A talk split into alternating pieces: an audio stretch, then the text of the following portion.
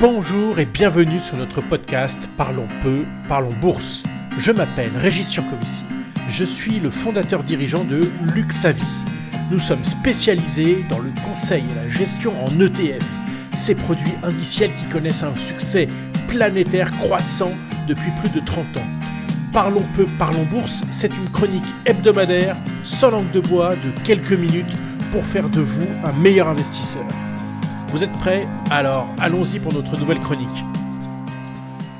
Bonjour à tous et bienvenue dans cette 51e itération de Parlons peu, parlons bourse. Chose promise, chose due. Cette semaine, je vais vous apporter la réponse à la question que nous avons laissée en suspens la semaine dernière. Je vous avais expliqué pourquoi il est préférable de chercher au sein des secteurs délaissés ayant déjà beaucoup baissé des idées d'achat en bourse. Mais avant de vous dire de quoi il s'agit, je voudrais faire deux remarques importantes. La première est que, comme dit l'adage, on n'achète jamais au plus bas.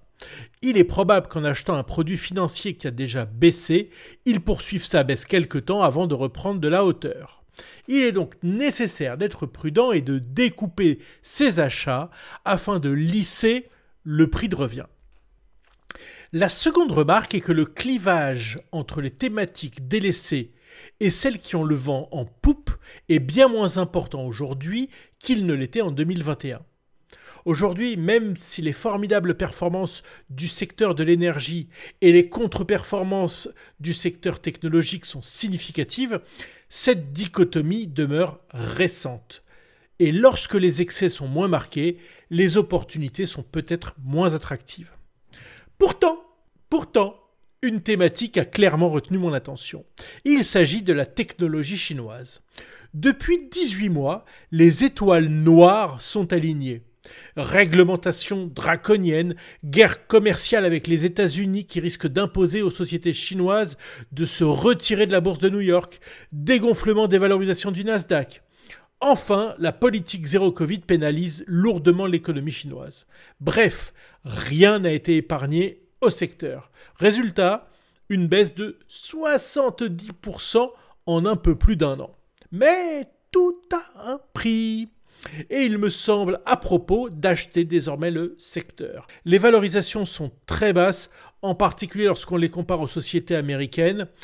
Pourtant, les perspectives des sociétés chinoises sont au moins aussi attractives, ne serait-ce que parce que la pénétration de l'Internet en Chine n'est que de 75% contre 98% déjà aux États-Unis. Par ailleurs, si l'on en croit les dernières déclarations du plus important conseiller économique de Xi Jinping, le poids politique sur le secteur devrait s'alléger petit à petit. Enfin, grâce à la poursuite de la vaccination et à l'approche du 20e congrès du Parti communiste chinois, la population devrait retrouver sa liberté de déplacement.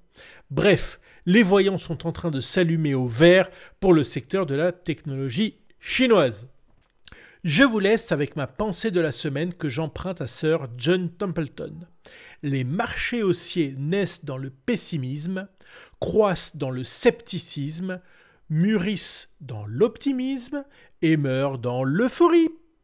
Concernant la technologie chinoise, pas de doute, nous nageons en plein pessimisme. Nous en reparlerons dans les prochains mois. D'ici là, je vous dis à mercredi prochain.